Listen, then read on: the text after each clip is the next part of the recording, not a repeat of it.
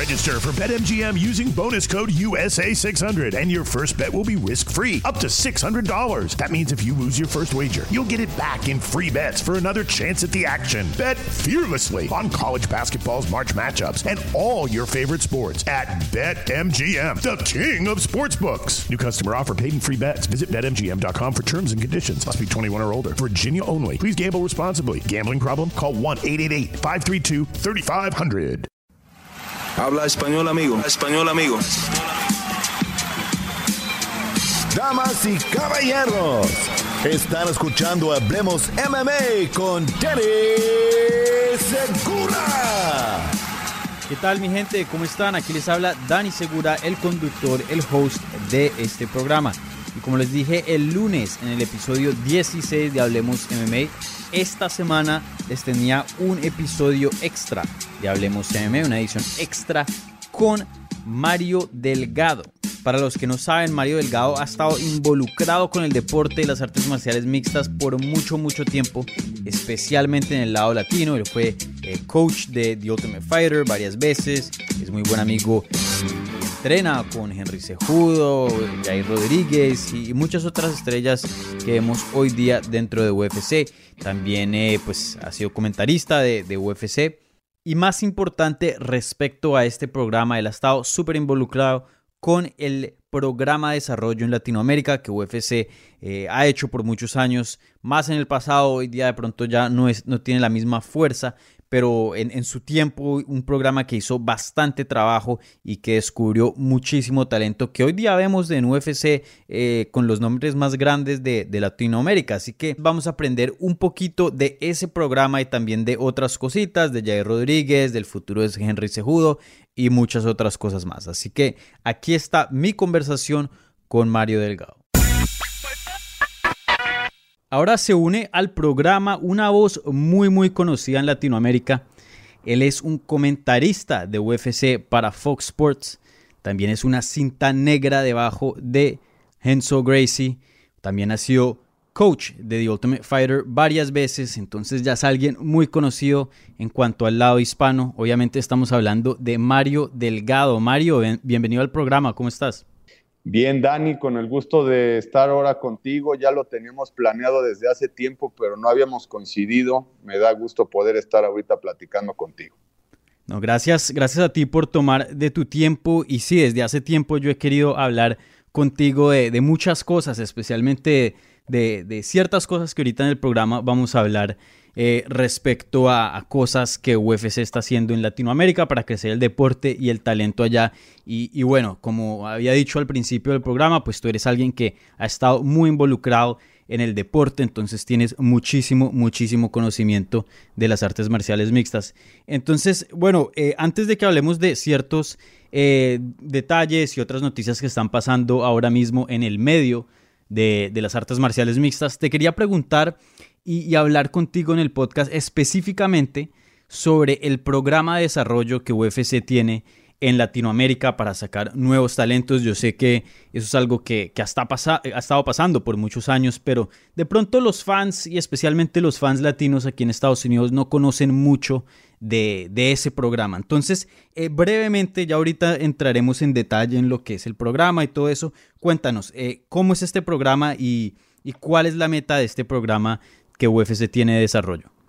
Mira, te cuento un poco la parte en la que yo he estado involucrado del programa de desarrollo.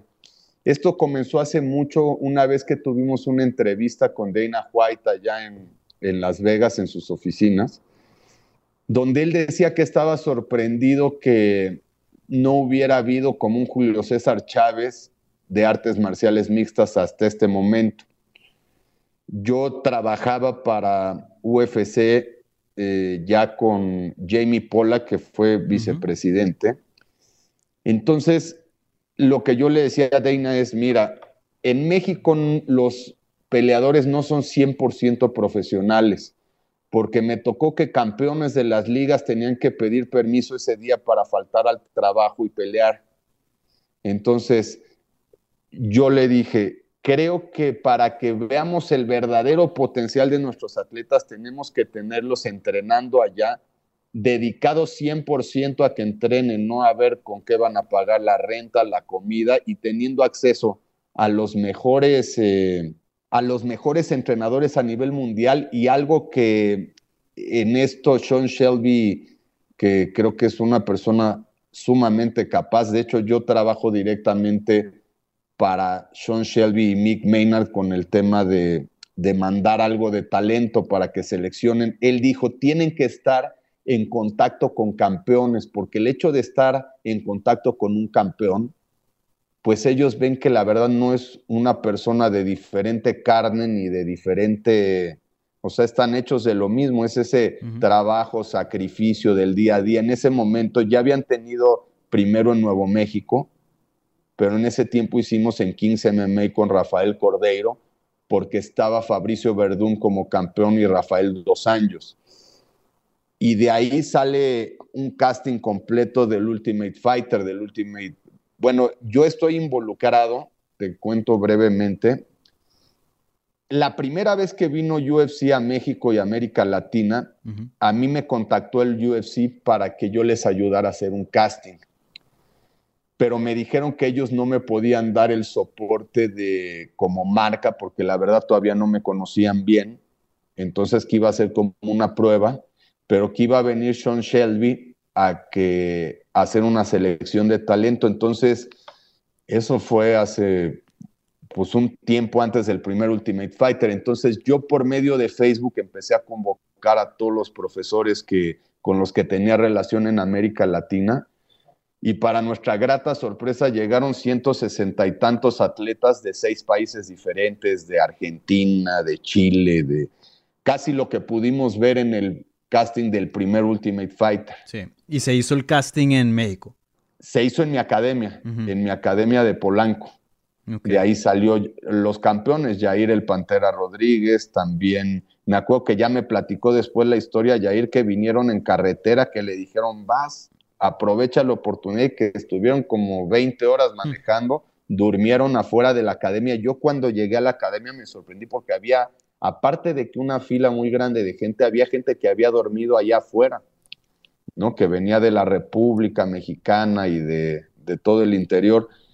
Entonces, a raíz de que sale bien el casting, ya me contrata el UFC como asesor, porque he trabajado principalmente así por muchos años y hago una gira por América Latina, me voy a Argentina, Chile, Perú y voy haciendo el casting, reclutando y sacando los currículums, conociendo a los profesores pues más importantes en la región y de ahí sacamos el talento del segundo Ultimate Fighter. Para el tercer Ultimate Fighter ya colaboré para hacer un casting en Buenos Aires que fuimos junto con Sean y donde también se escogió todo el casting del tercer Ultimate Fighter. Ahí ya me pidió el UFC que yo escogiera los coaches para América Latina, porque eh, no sé si era Chuck Liddell y quién más era, iban a ir, pero no se iban a quedar en Argentina. Y Forrest Griffin, ¿no era? Y Forrest Griffin, sí. Entonces yo ahí pues ya busqué los que eran los que consideré los más competentes de México, de Perú, de mismo Argentina. Y pues hemos visto una gran evolución entre ellos, por ejemplo, y, Iván Ibérico, de allá de Perú, pues ya ha metido varios como el Fuerte Barzola, como Claudio Puelles. Entonces, pues ha sido construir desde cero. La verdad, tú sabes que hay un gap muy grande, entonces el UFC cree que sí es necesario ese paso intermedio. De ahí a veces incluso les consiguieron peleas en organizaciones menores y ya fueron depurando el talento. Sí. Eh, entonces, eh, bastante información aquí, más o menos, em, porque pues obviamente yo, yo he escuchado este eh, programa, pero pues te quería traer el show precisamente para entrar en detalle a lo que consiste este programa. obviamente es encontrar talento en Latinoamérica y, lo que están haciendo es llevarlos a Estados Unidos y como dijiste, llevarlos a, campamentos donde hay campeones para pues que, tengan esa experiencia y más o menos cuánto, cuánto tiempo entrenan con, con un campamento y, es todo pago. Sí, les pagan todo y hasta les dan un fee. Ahorita después de la venta, se ha interrumpido, la verdad, y es una cosa circunstancial con tanta cosa que estaba pasando, pero en, con Kings estaban un mínimo de seis meses y hubo gente que se quedó más, se quedó un año, por ejemplo, George Stick, que iba a hacer su debut hace poco, que tuvo alguna situación médica, él es parte del programa de desarrollo. Y luego, como hay tantos peleadores y tantos peleadores que quieren entrar a UFC, parte del problema es que, por ejemplo, algunos que no eran del peso del Ultimate Fighter que se realizó inmediatamente después, pues se quedaron un poquito olvidados como George, que es 205 libras. Sí. Pero fueron mejorando. Después de eso, George creo que acumuló seis victorias seguidas. El mismo Fabricio Verdún me dijo, mire, este muchacho tiene mucho talento, solo le falta ir creyendo más en él, que eso se fue dando en medida que pudo entrenar con gente de más nivel. Y bueno, Mario, para que la gente más o menos eh, tenga un conocimiento y más o menos puedan entender el significado de este programa y, qué tanto ha, funcionado y qué tanto le ha servido a Latinoamérica. Cuéntanos eh, cuáles son algunos peleadores que, que, han pasado por el programa, que han estado en el programa que hoy día vemos en el UFC. Pues mira, dentro de ellos ha estado, por ejemplo, Jair Rodríguez y también el Turbo, que estuvieron en, luego estuvo en AKA y estuvieron en Jackson. Luego, pues todo, todo el casting del Ultimate Fighter, me parece dos. Martín Bravo, que fue el campeón, estuvieron allá en Kings MMA. No sé si él estuvo seis meses o un año, no. Todo el producto que, que vemos, Marcelo Pitbull Rojo también, que ese creo que es un gran peleador que se me hace material de UFC, pero mira, ahí son varias cosas circunstanciales, ¿no? como las carreras también hay que tener a veces un poco de estar en el momento adecuado, en el lugar adecuado, porque por ejemplo, en el Ultimate Fighter que ganó Martín Bravo, ese estuvo muy disputado porque fue una pelea más, en lugar de que fueran tres combates, creo que fueron cuatro.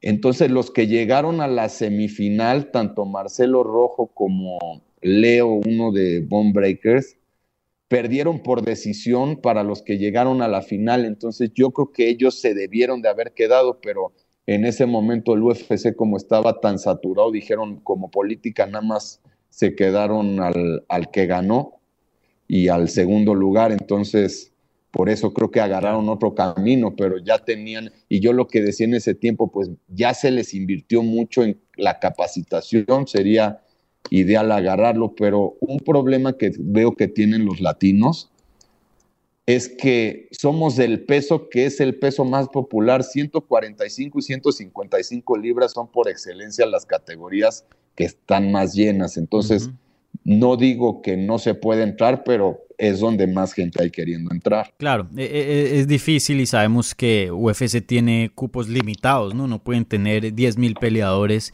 en el roster, pues porque tienen que tienen cierto número de carteleras al año y, pues solo tienen ciertos cierto número de, de, cupos. Claro, en otras categorías como el peso pesado, de pronto em, de algunas divisiones de las mujeres, eh, donde se necesita más, es de pronto un poco más fácil llegar que entrar, como dices tú, a las 155 o 145 libras, que son eh, divisiones históricamente muy buenas y que tienen mucho, mucho talento. También, si no estoy mal, Chito Vera fue a Jacksons también por seis meses en ese mismo programa. Sí.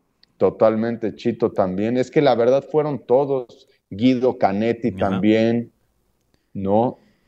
Sí, entonces este, van allá, entrenan seis meses, todo pagado, tienen esa experiencia, obviamente eso les ayuda a, evolucionar en su carrera. Yo me acuerdo hablando con Chito, me había dicho que sí, que aprendió muchas cosas y en ese entonces cuando vivía en Ecuador, ahora vive en, California, eh, pues se trajo todo ese conocimiento a, Ecuador y pues eso se lo comparte a otros peleadores y así va más o menos el programa afectando a, muchos peleadores y, muchas personas y, subiendo el nivel ¿no? en, Latinoamérica.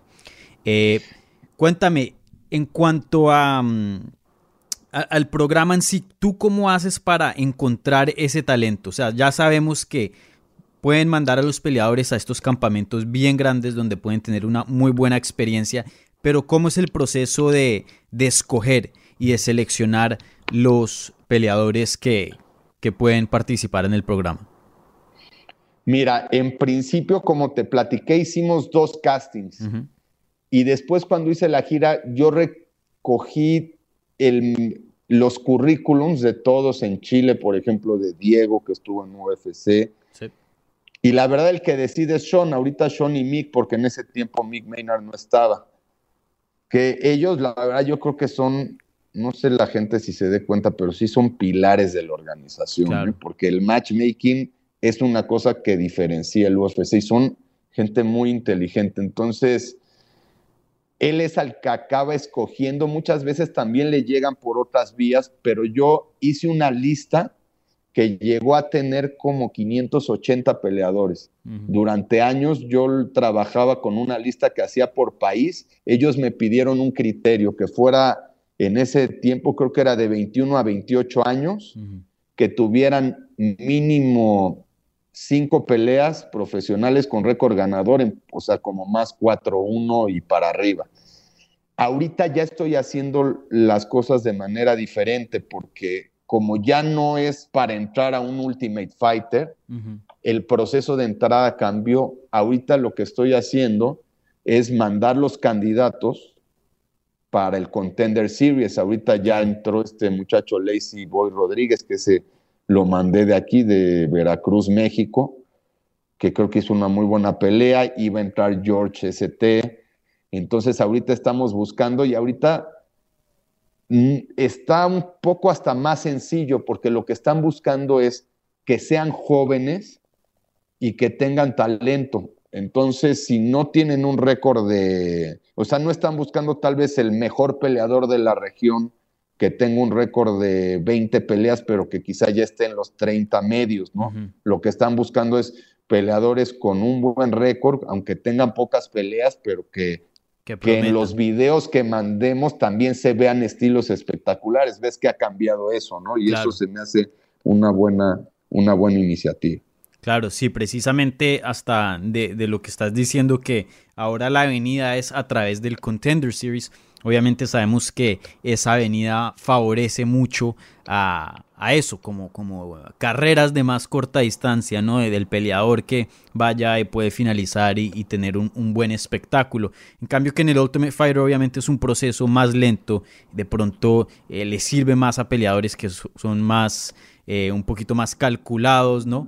Ya otro, otro estilo de pelea se ve ahí en el estilo del torneo que, que favorece a, ciertos peleadores. ¿Y, qué gimnasios están involucrados en este programa? Ya hablaste de Kings MMA en, California, eh, también de, de, Jacksons ahí en Albuquerque, New Mexico. ¿Qué otros gimnasios mandan peleadores para, para que Me parece que han mandado ahí que han mandado al American Top Team allá en Florida. Sí. Y eh, mira, también era una cuestión logística un poco complicada porque el tener a los peleadores implicaba hacerse responsable desde que salieran de la casa, que llegaran al gimnasio, porque imagínate que llega alguien de América Latina que tal vez nunca había estado en Estados Unidos. Claro. Y las, o sea, tampoco es como que ya puedes hacer lo que quieres, era un tema de, coordinar a muchas gentes, la transportación, buscar un lugar donde estuviera cerca en caso de Huntington Beach, pues llegabas en, en bicicleta, ya en Jacksons pues tenía dormitorios, pero creo que al final acabó siendo una muy buena iniciativa que a mí me encantaría que se repitiera, aunque ahorita, como decimos, por el proceso del contender, ya no se está dejando como que cocinar tan a fuego lento. Eh, entonces, eh, en cuanto el estado hoy día del programa, eh, ¿están haciendo eso de, mandar peleadores a que entrenen varios meses en, academias o ahora mismo nada más es, es eso lo que me comentas de identificar ese talento que promete bastante y mandarlo al contender? Sí, ahorita es eso, mandar el talento para el contender. Y había un proyecto muy interesante que hablamos, yo tuve dos reuniones con con Dana allá en Las Vegas, referente al desarrollo en América Latina, yo proponía que se manejara una liga local, ya fuera una liga de confianza que estuviera en los estándares que el UFC quisiera, mm.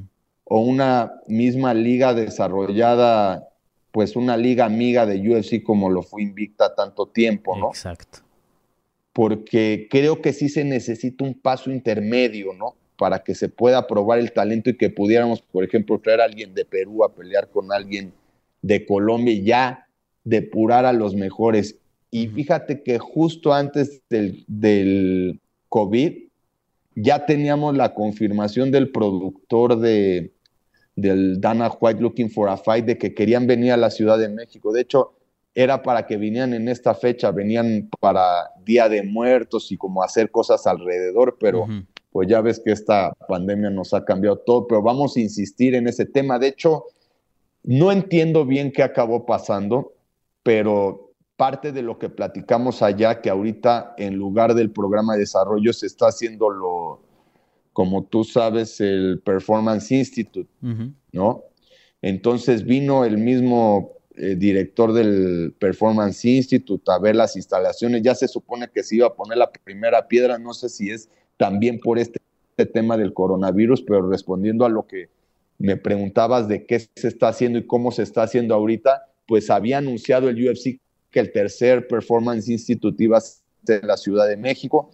No sé en qué estatus esté el proyecto porque ciertamente se detuvo, pero ya estábamos entrevistando hasta coaches. Sí. Entonces, espero que eso también se pueda reactivar. Claro, sí, eso sería muy importante y, y bueno, una, una avenida también para desarrollar talento. Sabemos que pusieron ahí uno en China y, pues no, solo el de Las Vegas se escucha mucho, yo que entrevisto muchos peleadores, me hablan de, de qué tan bueno es el Performance Institute eh, y van allá a recuperarse, a que los doctores los vean, les den consejos de dieta, mejor dicho, eh, los vuelven más profesionales y los ayudan a, de pronto en, ciertos aspectos de sus carreras. Entonces el Performance Institute me parece una muy buena idea. Sí había escuchado que tenían planes de ponerlo en México, ya tenían el terreno y todo, pero eh, no, no he escuchado algo recientemente, pues obviamente con la pandemia puso los planes de todo el mundo como en un stop y yo creo que ahora mismo el enfoque de UFC es, es poner eventos, ¿no? y solo con eso pues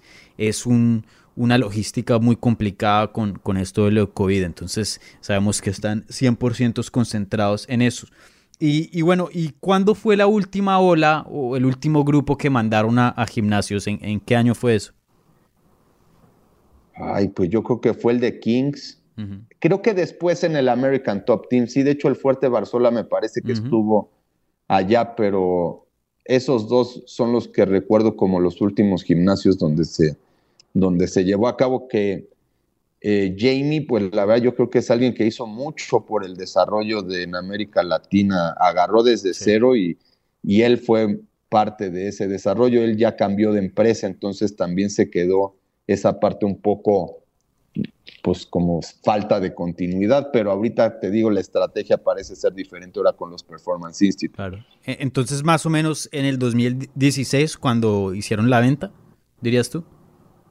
Sí, ahí más o menos me acuerdo que por esas fechas, tal vez un poco antes, porque yo estaba narrando en Los Ángeles, entonces yo hacía dos trabajos. Yo trabajé para UFC en español seis años y aparte trabajo para otra área que es para la parte de, del desarrollo de talento, esa parte que hago para, para Sean Shelby y para Mick Maynard. Sí. Y, bueno, em, ¿qué, tan, ¿qué tanto dirías tú que ha contribuido e, ese programa de desarrollo, esa primera ola de, mandar peleadores a gimnasios? Porque yo he estado cubriendo este deporte desde hace mucho tiempo y me acuerdo un tiempo, y no hace mucho, que no habían muchos peleadores latinos. Los latinos que habían dentro de UFC eran peleadores que entrenaban aquí en Estados Unidos y con descendencia latina, un, Ricardo Lamas o no sé, hay, hay muchos, ¿no? De, padres latinos que, que, que, pues viven en Estados Unidos y ellos crecieron y, nacieron acá.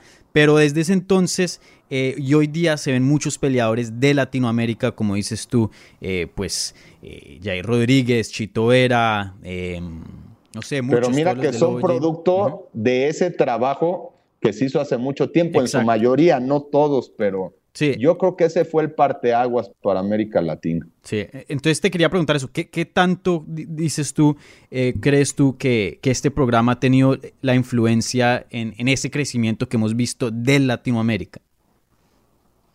Pues yo creo que ha sido medular, yo creo que sin eso, ese es el eslabón que, que permitió conectar eh, el deporte entre Estados Unidos y México. Y yo la verdad traigo otro proyecto que es lo que platiqué. Yo platiqué con Dana en Los Cabos, en el Dana White Contender Series, me puse a platicar ahí con él en la alberca. Y cuando acabamos me dijo, quiero que me vayas a ver el próximo jueves a Las Vegas para que sigamos hablando de eso. Yo lo que le mostré es que hicimos en México, aquí formamos la Federación Nacional de Artes Marciales Mixtas así como la Federación Nacional de Jiu-Jitsu brasileño. Tuvimos un buen apoyo del gobierno durante unos años con un comisionado del deporte que, pues, que era muy fanático de esto, ¿no? Entonces, en ese programa que la cara fue Jair Rodríguez, que también me tocó hacer en conjunto con el profesor Salas, Raúl Salas, que es el presidente de la federación. Yo estuve como vicepresidente un tiempo cuando se formó Hicimos el campeonato más grande a nivel mundial amateur de artes marciales mixtas, regulado por la IMAF. Entonces yo lo que le dije a Deina, mira, este mundo de gente que tenemos, que tuvimos más de mil competidores, las imágenes son impresionantes. Tengo una foto que trajimos aquí a Henry Sejudo, a Kelvin, a Pantera, y se ve todo un estadio lleno de gente compitiendo y peleando. Entonces, yo me estoy metiendo ahorita en la formación del tema Mateo, no solo tratar de corregir y mejorar a los que ya son profesionales, sino hacer un, como aparte tenemos mm, la Ciudad de México, Nueva York y Sao Paulo son las ciudades con mayor densidad demográfica en el continente. Hay tanta gente que si lo organizamos bien van a salir muchos y lo tenemos que empujar primero de nivel amateur que es lo que hablé con Deina, y ya de ahí los seleccionamos para el programa de desarrollo, pero ya no, ya no los escoges entre 15 o 20, los escoges entre cientos. Entonces, eso es parte del trabajo, porque ese trabajo sigue, ya hay representantes que están yendo a campeonatos mundiales de esta federación internacional que tiene su sede en Londres, que es una vía muy directa para UFC. Ellos mandan como trampolín también a UFC Talento. Entonces, creo que ahorita no solo es el tema del programa de desarrollo, es combinar, impulsar el deporte a nivel amateur y luego pues seguir con esto que ha funcionado, lo del programa de desarrollo, a mí me encantaría que se retome. Sí, no, sería súper y pues sabemos eh, sobre todo es esos castings que hicieron para The Ultimate Fighter, todos los peleadores que han salido, eh, que hoy día se ven en UFC y les están yendo muy muy bien y pues Latinoamérica tiene mucho mucho talento para descubrir. ¿Y, qué otras iniciativas em, crees que deberían ser implementadas para, para el desarrollo latino? Como te digo, yo creo que es fundamental una liga que sea un trampolín para que se pueda, una liga que no quiera yo ya no voy a decir nombres, pero hubo una liga que firmó a todos los peleadores y les lastimó la carrera muchísimo en los últimos años porque luego no pudo cumplir los compromisos que generaron y los congelaron y para el peleador el tiempo es oro, no puedes pararte dos años a ver qué pasa, ¿no? Algo que decías de UFC, a UFC como que mucha gente tiene su opinión, pero hay algunas cosas que hacen muy interesantes por los atletas. Primero, en lo que incurre de costo para ser un peleador profesional el atleta es en su entrenamiento. El Performance Institute les da el entrenamiento más de élite que pueden a un precio que, que no podría ser en, pues, posible que lo costearan ellos solos. Y otra cosa es que les garantizan un número de peleas y si el peleador está listo, se las pagan. Es lo que ha dicho Dana White si tu contrato dice que peleas tres veces, peleas tres veces o te, te pagan las tres peleas y tú estás disponible para pelear. Pero en una de esas ligas que les prometen tantas peleas, ¿no? Y luego no pasan, se me hace que es terrible. Es muy, o sea, para llegar al nivel de UFC también hay un trabajo empresarial brutal de Dana White. manejar la logística de que se hayan seguido dando los eventos. Escuché de mi compañero Marlon, no sé de dónde sacó el dato, pero que el UFC ha crecido 30% durante la pandemia. Como todo ha estado cerrado, el solo mantener caminando la máquina de, de la empresa creo que ha sido muy positivo. ¿Y, qué le dirías tú si un peleador está escuchando esta entrevista, este podcast? ¿Qué dirías tú? ¿Qué consejos le darías a un peleador em, en su carrera para poder llegar a UFC hoy día? ¿Qué es lo más importante para un peleador latino? Mira, un punto que yo creo que es muy importante, que ojalá que lo escuchen varios y lo puedan aplicar, es que muchos peleadores, como la misma naturaleza del reto de que pueden con quien sea, lo que sea y no pasa, no cuidan bien su récord. Y esa es una sentencia de muerte para entrar a UFC porque he visto peleadores de verdad muy buenos y que me dicen, oye, es que este, pero es que peleó con uno buenísimo cuando empezó y casi le gana y luego con uno con más experiencia y tiene un récord de 4 y 6 entonces yo no lo puedo ni mandar porque yo ya sé que me van a decir. No, o sea, prefieren un récord de 5-1 ya para empezarlo a ver. O sea, tu récord es una carta de presentación. Tienes que tener, y eso también se los pido. No, es que tengo muchísimas peleas. Si no está en Sherdog o Tapology bien registrado, porque yo, por ejemplo, yo trabajo, no es que sea frío el número, pero es como es y es lo que es. O sea, primero me piden el récord de los peleadores con ciertas características para empezar a ver si interés y si el estilo es espectacular. Pero si no has cuidado tu récord, muchas veces no lo van ni, ni a ver. Y eso es mucho del peleador. Y, hago una analogía con el boxeo, ¿no? ¿Por qué se crean las grandes figuras en el boxeo? Porque el boxeo ha sido un deporte por excelencia que manejan la carrera del peleador para que llegues 42 veces a no perder. O sea, no es el mismo nivel de dificultad, en mi opinión, que Khabib llegar a 29-0. Sí. Pero no está tan mal. O sea, porque si yo fuera el promotor del boxeador, pues no quiero ver si ya está, o sea, una mala pelea de echarlo antes de tiempo con alguien que esté fuera de nivel puede destruir la carrera, ya nunca se recupera de una pelea así. Entonces, hay que cuidar el récord. Los que están empezando, cuiden su récord y regístrenlo en las plataformas. Esa, es, esa va a ser su primera carta de entrada para tener acceso a que se les pueda contemplar. Sí.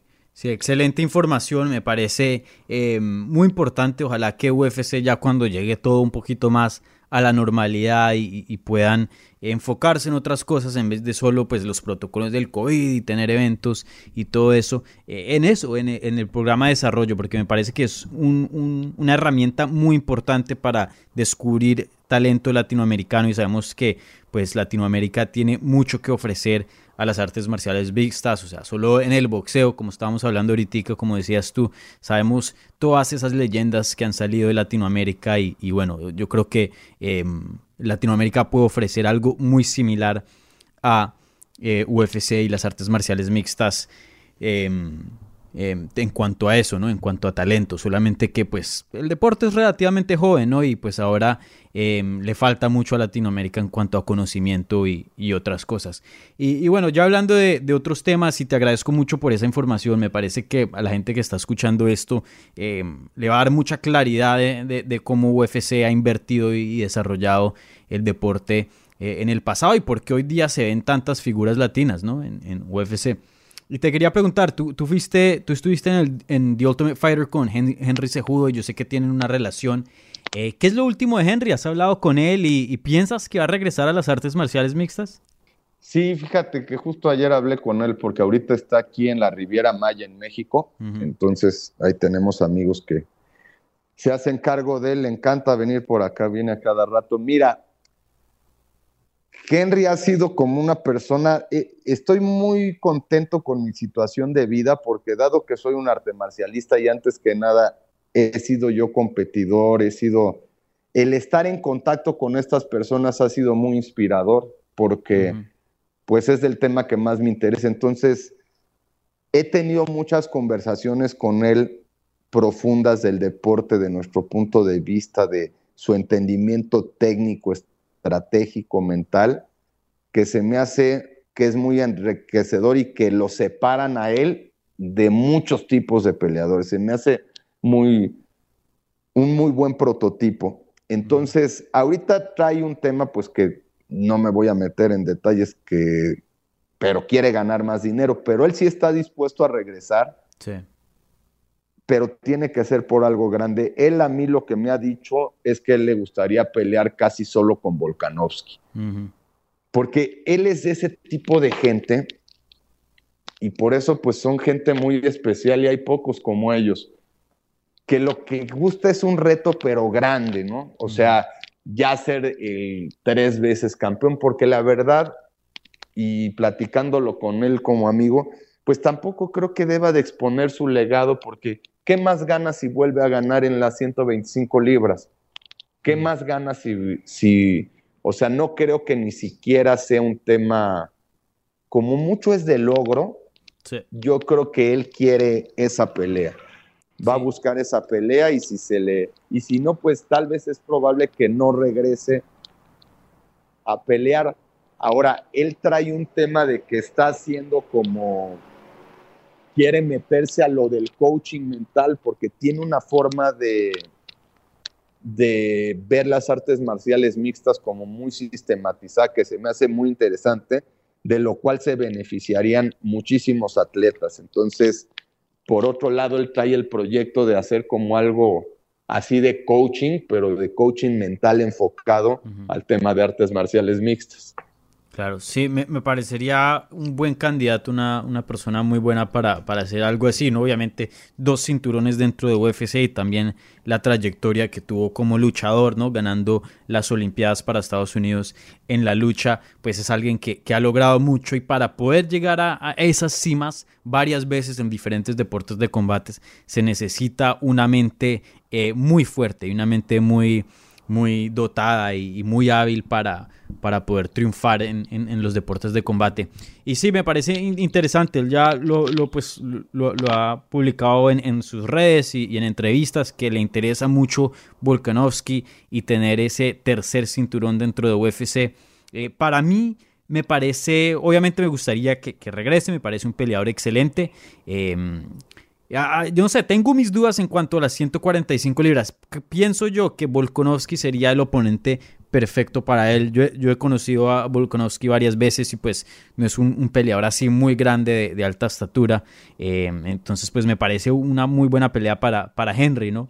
Teniendo en cuenta que hay gente... Una pelea muy ganable, muy ganable. Él está, él está convencido que le gana y esa es la mentalidad que le hace que sí lo haga, porque a mí me ha tocado estar con él cuando se rompió la mano que perdió con Benavides, cuando y ya le veías la determinación que iba a regresar, que si lo hubiéramos grabado cuando nos dijo lo que iba a hacer, cómo iba a regresar y que iba a ser campeón, es interesantísimo. Eso es como Fabricio Verdún, de las experiencias más interesantes que he tenido como arte marcialista, es ver el proceso de su preparación para enfrentar a Caín Velázquez cuando era 3 a 1 favorito Caín, que es un peleadorazo que también queremos mucho, pero la determinación de Fabricio de que estaba convencido de que iba a ganar y a mí la gente me empezaba a preguntar y yo les decía, mira, pues la verdad es que yo ya no estoy tan seguro que sí le vaya a ganar Caín porque es una determinación tal que pues luego vimos el fruto, ¿no? De ese trabajo.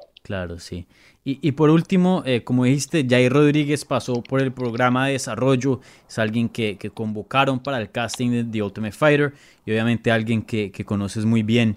Eh, ¿Qué es lo último de, Jair? Pues habíamos escuchado rumores hace mucho tiempo que de pronto se iba a pelear contra Sabit este año y, como que ya no, no, hemos escuchado más de, de Jair. Em, ¿tú, ¿Tú cómo lo ves a él y, qué has escuchado eh, de él y pues de lo último en su carrera? Mira, Jair yo creo que es un talento impresionante. De verdad que he visto poca gente físicamente como él. Cuando son los campamentos sale a correr y nadie lo puede alcanzar. Es como un superatleta que le exige mucho al cuerpo, como todos los peleadores, ¿no? Mm. Entonces, yo creo que él ha ido agarrando confianza y confianza hasta posicionarse. Yo creo que hoy es el que más como, o uno de los que más como hombres en el UFC latinos tiene posibilidades de ser campeón. Mm. Sean Shelby lo ha dicho, es que él podría ser campeón. Ha tenido ese tema del pie, sí lo tiene desde hace mucho tiempo. Él se quedó aquí en mi casa unas semanas entre la cuando iba a ser la primera pelea de Jeremy Stevens y la otra. Ajá, sí y estuvo un tiempo que no podía caminar con muletas y el pie se le pone como una torta. Cuando él me mandó la foto del tobillo y dije, ya seguro no peleó contra Stevens. Y se lo desinflamó y todo y peleó. Pero el día de la pelea de Jeremy Stevens, es que eso es de las cosas que no ve la gente, ¿no? El día de la pelea de Jeremy Stevens en Boston, acabamos en el hospital un buen rato porque le están checando las piernas que las tenía destruido ese empeine, porque pues estar pateando esa velocidad con esa fuerza claro. a la pierna ya es una lesión que es recurrente. Algo que la verdad yo se lo he comentado y yo creo que, que no se ha hecho tan bien es darle más mantenimiento preventivo y curar la lesión, porque esa lesión la tiene desde hace mucho. Entonces empieza a correr y se le infla el pie y ahorita que pues tiene el mayor compromiso de su vida, pues no tendría la misma seguridad,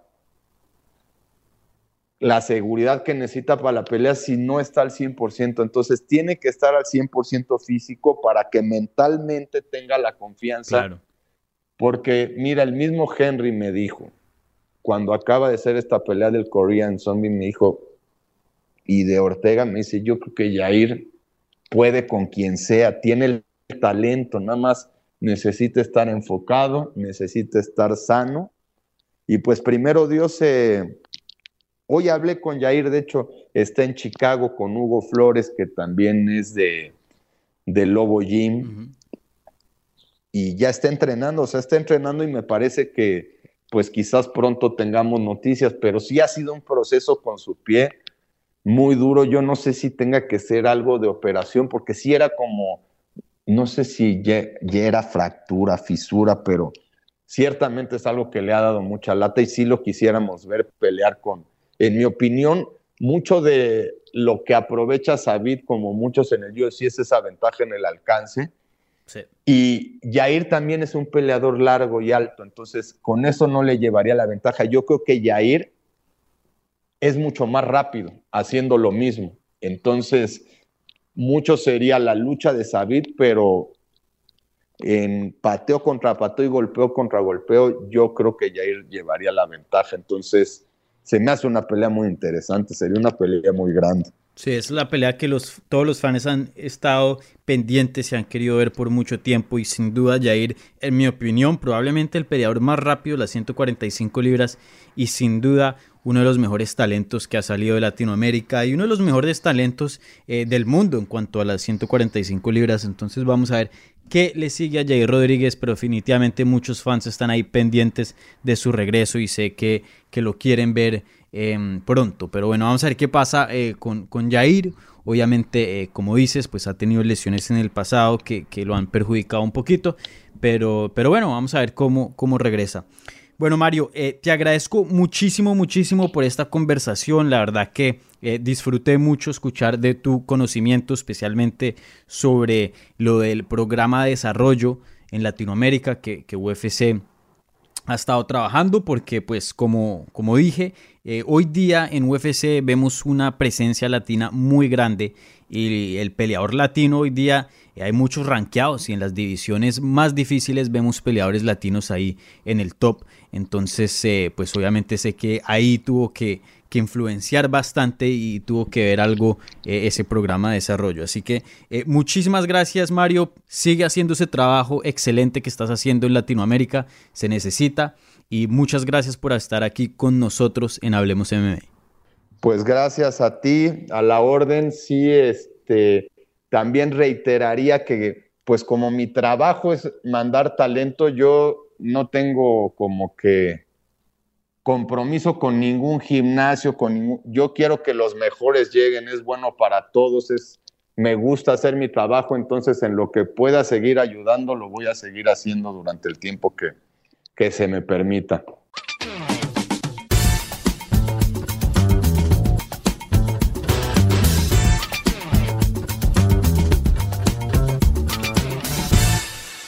Y otra vez le quiero dar muchísimas gracias a Mario Delgado por acompañarnos en esta edición extra de Hablemos MMA. Disfruté muchísimo esa conversación con él. La verdad, yo sabía del, del programa de desarrollo, obviamente hablando con varios peleadores, como lo había mencionado en la entrevista, pues me habían comentado el programa de desarrollo, más o menos sabía de qué se trataba, cuál era el propósito, pero no tenía todos los detalles. Entonces, la verdad que esa conversación con Mario estuvo muy buena porque aprendí muchísimo y, espero que ustedes también. Y bueno, vamos a ver qué pasa en el futuro. La verdad, espero que UFC ya cuando las cosas estén más normales, porque hoy día yo sé que andan muy ocupados y tienen mucho por qué preocuparse. Espero que retomen ese programa porque pues sí hemos visto un cambio muy grande desde que ese programa se implementó y desde que se empezó The Ultimate Fighter Latinoamérica en cuanto al talento latino, ¿no? Yo he estado cubriendo este deporte por muchos años y afortunadamente tuve el placer de ver este boom, de este crecimiento latino y yo sé que falta mucho en el mercado y falta mucho para que el deporte siga creciendo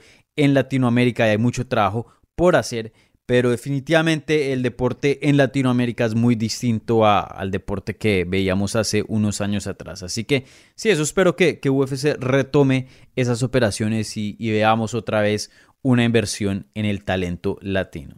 Y como ya saben, mi gente, siempre me gusta terminar agradeciéndoles a ustedes. Sin ustedes, este programa no sería posible. Así que muchísimas gracias por el apoyo que le brindan a este programa. No se les olvide, nos pueden seguir en todas las redes sociales, en Twitter, Instagram y Facebook en arroba Hablemos MMA. También me pueden seguir a mí en arroba Dani Segura TV y eso es D-A-N-N-Y Segura TV. También pueden seguir a Mario Delgado en Twitter en Mario Delgado RZM. Si no lo han hecho, por favor, suscríbanse en cualquier plataforma de podcast que estén escuchando este programa y cuéntenle a sus amigos sobre este show para que siga creciendo, ¿vale? Así que muchísimas gracias y nos hablamos el lunes.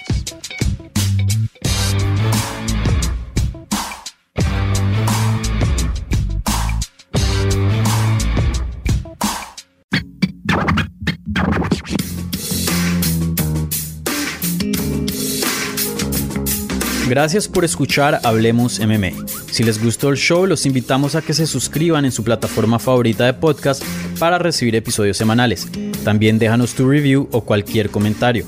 Pueden seguir Hablemos MMA en Twitter, Instagram y Facebook en arroba Hablemos MMA. Y me pueden seguir a mí en arroba Dani Segura TV. Hablamos la próxima semana.